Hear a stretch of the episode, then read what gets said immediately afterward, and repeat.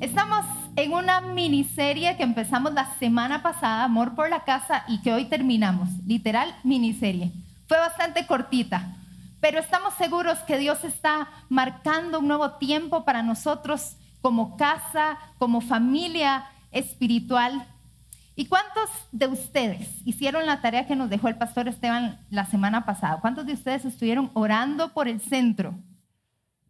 Ok, excelente, muy bien. Espero que los que estuvieran en casa en aquel momento también lo estuvieran haciendo. Los felicito por estar orando por la casa. Esas oraciones se sienten. De verdad, esas relaciones respaldan y se sienten. Y también hemos recibido, gracias a Dios, muchísimos testimonios de lo que Dios ha estado haciendo y cómo ha estado incomodando el corazón de muchos de ustedes y por supuesto de nosotros.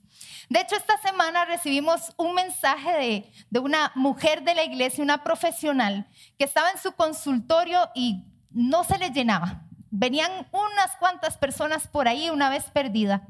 Y dice que se acordó de lo que el pastor Esteban dijo la semana pasada, que estuviéramos orando por la casa, que estuviéramos creyendo que Dios iba a, bendecirnos, a hacer milagros, que el Señor, por supuesto, también nos iba a proveer. Y entonces dice que ella en el consultorio empezó a orar y le dijo, Señor, llena este consultorio, llena el consultorio y las ganancias que vengan de él te las voy a dar para los nuevos proyectos que hay en la casa. Específicamente ella quería para el aula de los niños, donde quiere ver a sus hijos y donde quiere ver a sus nietos. Todavía no tiene nietos, pero ella está creyendo en sus nietos también. Y inmediatamente llegaron cuatro personas al consultorio en ese mismo instante y algunos, por supuesto, tuvieron que esperar. Pero dice ella, qué increíble y cómo el Señor confirma y cuando hacemos y vamos en una misma dirección a la cual el Señor nos quiere llevar, de verdad que Él nos respalda. Ella estaba asombrada y a la vez quería confirmar lo que el Señor está hablando al corazón de cada uno de nosotros. Acompáñame por favor al Salmo 133. Que dice, cuán bueno y cuán agradable es que los hermanos convivan en armonía. Es como el buen aceite que desde la cabeza va descendiendo por la barba, por la barba de Aarón, hasta el borde de sus vestiduras. Es como el rocío de Hermón que va descendiendo sobre los montes de Sión donde se da esta armonía, el Señor concede bendición y vida eterna. Esta semana, mis hijos y yo andábamos, bueno, mis hijos los invitaron a una producción de un hotel, una producción audiovisual, entonces la mamá los tenía que acompañar, ¿verdad? Ustedes saben, ellos están pequeños, la mamá es la responsable, estaba yo acompañándonos y nos pidieron a Matías y a mí específicamente montarnos en un kayak.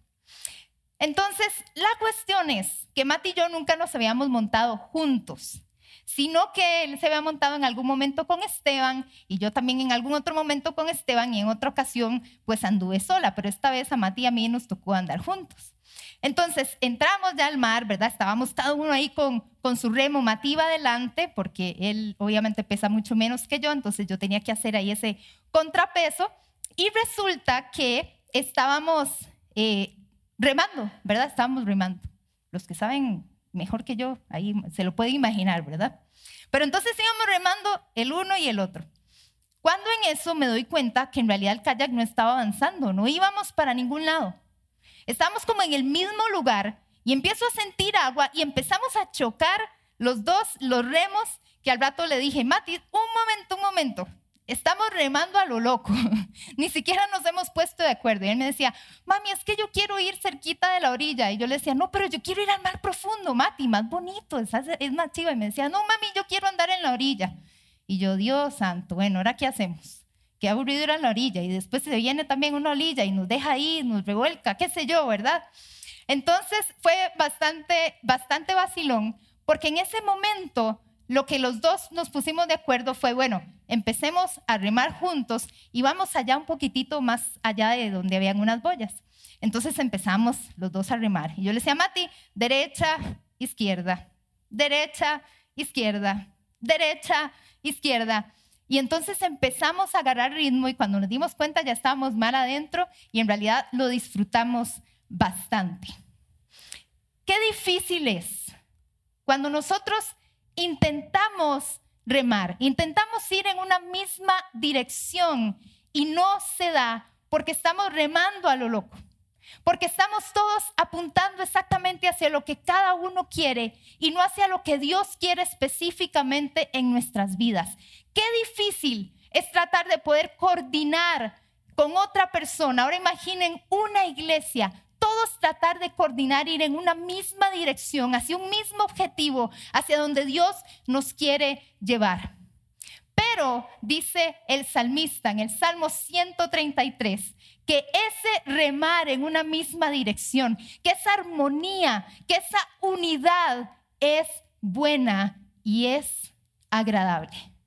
Cuán bueno y cuán agradable es que los hermanos convivan en armonía.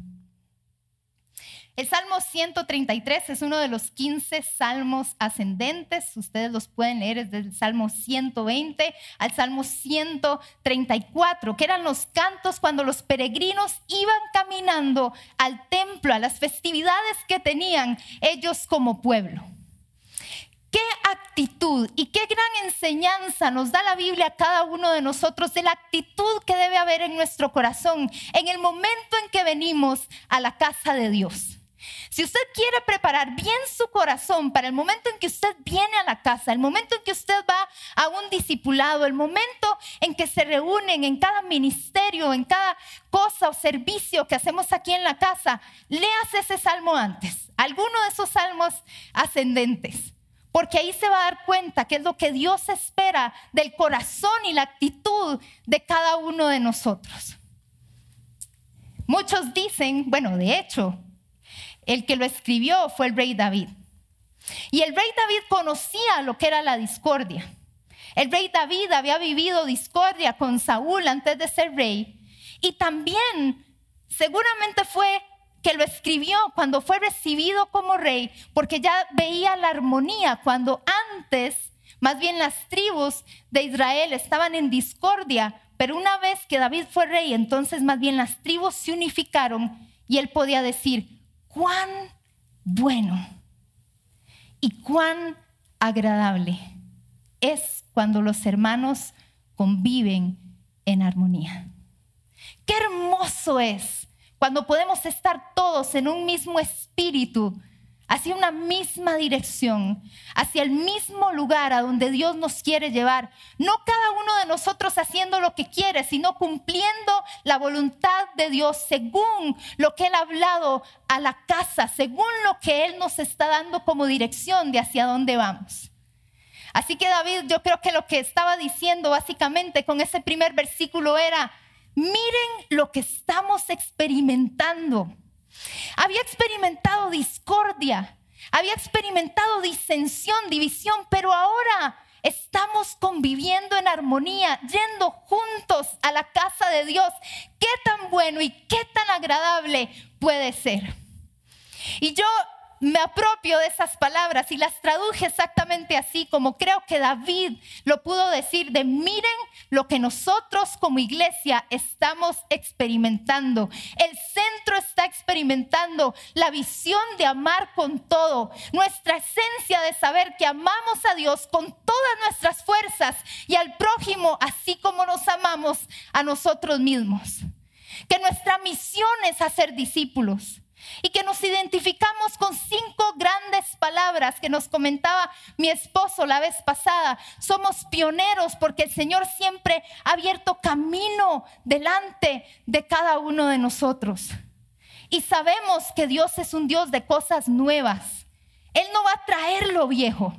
Él no va a traer lo hermoso de antes. Él va a hacer algo que ni siquiera hemos pensado que podemos de una u otra manera visionar, discernir, sentir, estar sensibles a lo que Dios quiere hacer, pero ni siquiera podemos imaginar lo que Dios está por hacer con cada uno de nosotros. Así que iglesia, vivamos con expectativa de lo que Dios quiere hacer. Porque si el Señor nos ha hecho pioneros, quiere decir que vamos un paso adelante. Y el Señor te quiere hacer a ti pionero, no solo aquí en la iglesia, sino en el lugar donde vos te encontrés. En tu lugar de trabajo, en tu familia, en tu lugar de estudios, con tus sueños, con la esencia que el Señor te ha dado para poder ir adelante, alcanzar lo que Dios te ha llamado a alcanzar. También somos samaritanos porque creemos fuertemente por años de años en la iglesia, lo hemos creído, que somos samaritanos y tenemos un corazón que palpita por la labor social, por ayudar al necesitado. No se basa en tener lástima, se basa en accionar. Sentir compasión es accionar, es diferente a la lástima. Y por eso somos samaritanos. Somos humanos porque no somos superhombres ni supermujeres, sino que Dios nos ama tal y como somos y así nos quiere usar.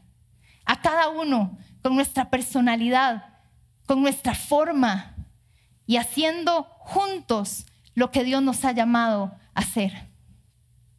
Somos poetas porque queremos inspirar también. Queremos poder inspirar y ojalá poder ayudar a otras iglesias, otros ministerios en algún momento y que podamos inspirar a los demás amar a Dios y poder desarrollar programas que bendito sea Dios aquí en nuestra iglesia los hemos podido desarrollar y que podemos enseñar a otros lo que se puede hacer y por eso también Él nos ha hecho labradores, un lugar, una iglesia donde podemos crecer. No en maceta, como se los decíamos hace casi dos años atrás, sino en un campo abierto. Tenemos permiso de crecer. Tenemos permiso de ver a Dios ensanchando nuestras vidas en cada una de las áreas que Él espera que nosotros nos podamos ver ensanchados. No debemos entonces de distraernos. No podemos distraernos, iglesia. Hay tantas cosas que nos quieren distraer que en realidad una iglesia distraída se vuelve una iglesia dividida. Y tal vez estamos pensando en lo que cada uno de nosotros quiera hacer, cómo desearía que fuera la iglesia, cómo deberíamos de estar haciendo las cosas, pero en realidad ya el Señor nos ha dado una dirección. Amamos con todo. Amamos con todo. Puede decirlo conmigo, amamos con todo. Eso somos nosotros. Y estamos amando de esa manera. Y por eso es tiempo de remar en una misma dirección. Cuán bueno y cuán agradable es cuando los hermanos conviven en armonía. Qué importante. Qué importante es vivir en esa unidad. Y él decía, David decía, cómo se veía esa acción, cómo se veía esa armonía. En el versículo 2 y versículo 3 él decía, esa armonía es como el buen aceite que desciende y también dice, es como el rocío del monte Hermón que desciende. Habla de descender, habla de que todo proviene de nuestro Señor, que la bendición que Dios nos ha dado, que la unidad que el Señor nos ha dado, que la dirección que el Señor nos ha dado proviene de Dios, llega a la cabeza de nuestra iglesia, que es Cristo Jesús, llega al liderazgo y por supuesto a cada creyente. Así es el aceite, así es el rocío. Eso es lo que hace el Espíritu Santo en cada uno de nosotros, en nuestra vida. Quiere descender tocando cada área y que podamos seguir creciendo como Él nos ha llamado a crecer.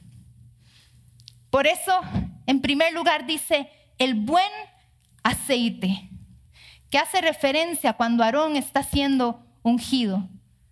Hay un ordenamiento especial. Y lo que Dios está haciendo en esta noche con cada uno de ustedes es que Él no está ordenando a Aarón, Él te está ordenando a ti.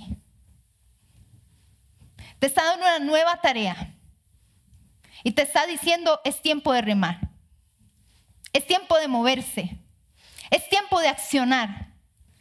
Es tiempo de ver ese aceite sobre tu vida y de esa manera vas a poder bendecir a las demás personas que están en contacto con vos, que están contigo en cada momento que puedan tener esa palabra junto a ti, que puedan tener esa oración junto a ti, ese consejo, ese aceite desciende sobre la vida de cada uno de ellos. Es Dios llamándote a tomar un remo.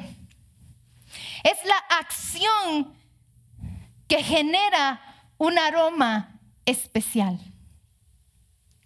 Por eso es que es un buen aceite, porque no era cualquier aceite. Era un aceite que olía delicioso, que era agradable, que era bueno. ¿Sabes por qué? Porque cada vez que sirves a otros hay un aroma especial que empieza a liberarse dentro de ti. Un olor bueno que es atrayente para las demás personas. ¿Por qué? Porque les estás ministrando, porque les estás sirviendo, porque quieres lo mejor para ellos, quieres la bendición sobre sus vidas. Pero también en el mundo antiguo el anfitrión recibía a la visita con aceite. ¿Y sabe para qué era? Para poder refrescarla. Que esa persona sintiera como esa frescura, porque claro, venían del desierto, venían con calor, estaban llenos de polvo. Entonces, ¿qué ocupaban? Ocupaban refrescarse y lo que hacían era ungirlos con ese aceite especial. Hoy en día yo creo que nos ofenderíamos a mí al menos no me han ungido con aceite cuando llego a una casa, gracias a Dios.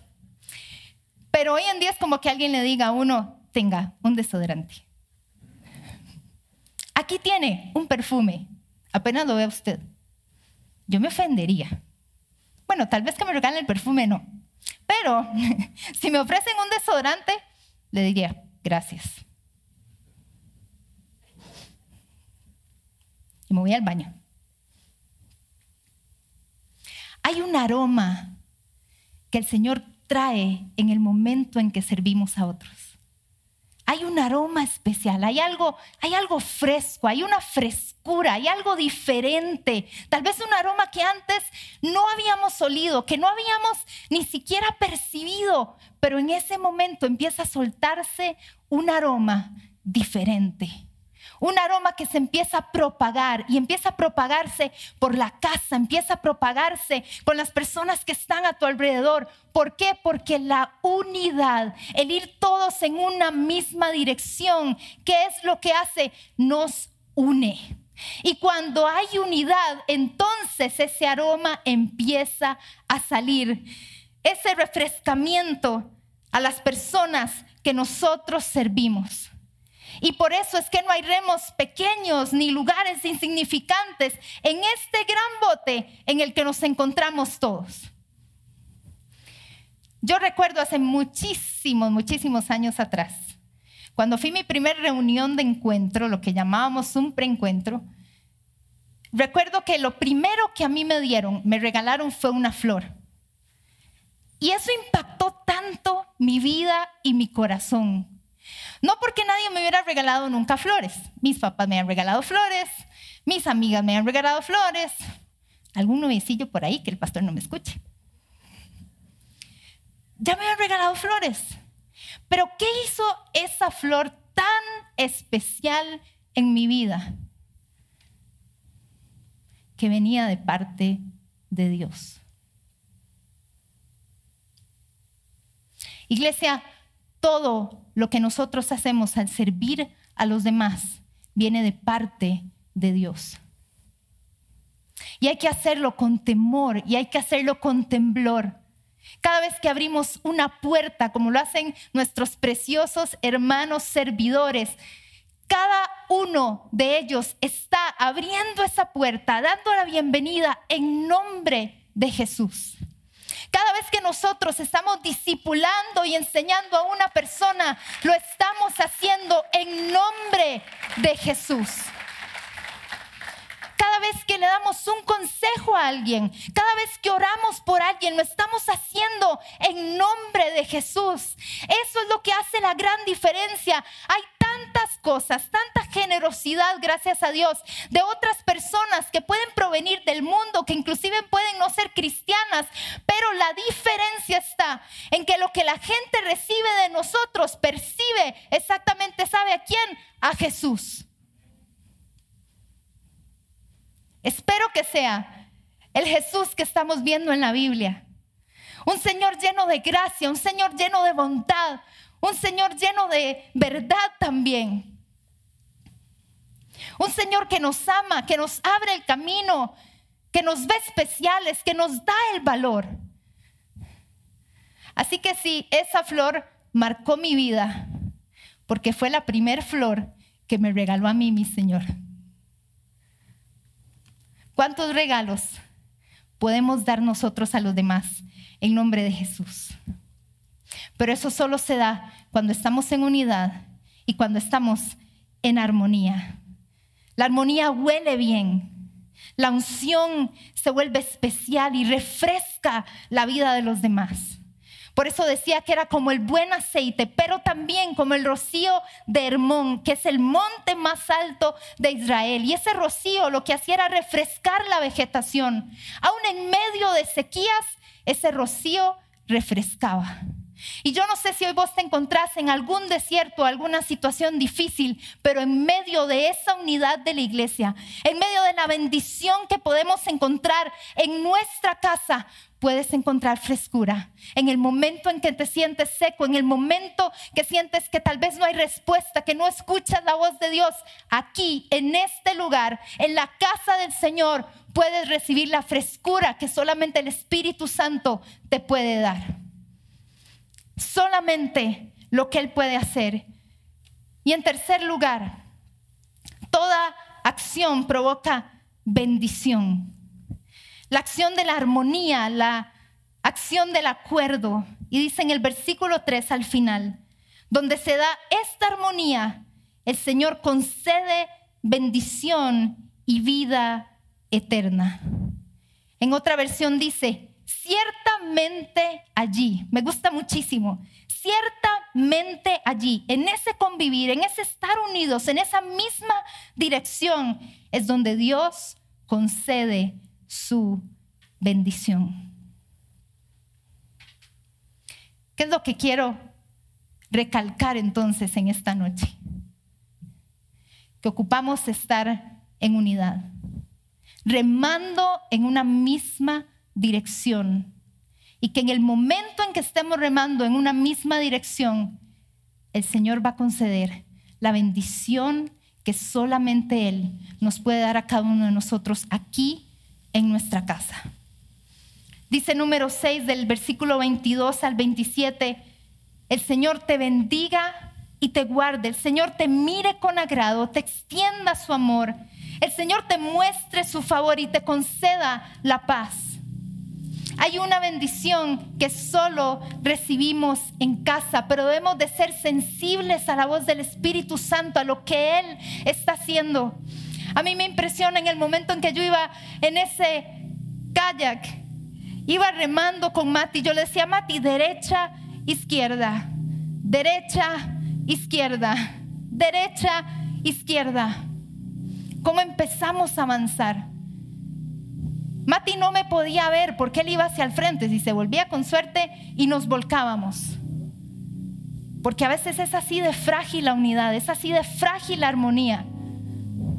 Pero él iba escuchando mi voz, derecha, izquierda, derecha, izquierda. El Espíritu Santo quiere hablar a tu vida y el Espíritu Santo no solo quiere darte dirección como lo está haciendo en nuestra casa, quiere darte dirección en tu vida, en toda área, en tu trabajo, derecha, izquierda. Con tus hijos, derecha, izquierda. En tu matrimonio, derecha, izquierda. En tu servicio, derecha, izquierda. El Señor está dispuesto a hablar. Y muchas veces Él lo hace susurrando a nuestro oído para que nosotros tomemos la decisión de escucharle, Señor, a donde tú me quieras llevar, derecha, izquierda, derecha, izquierda. Todavía no llego, está muy lejos, pero derecha, izquierda, derecha, izquierda. Y yo creo que lo que hoy Dios quiere retar y desafiar hoy es que puedas tomar tu remo.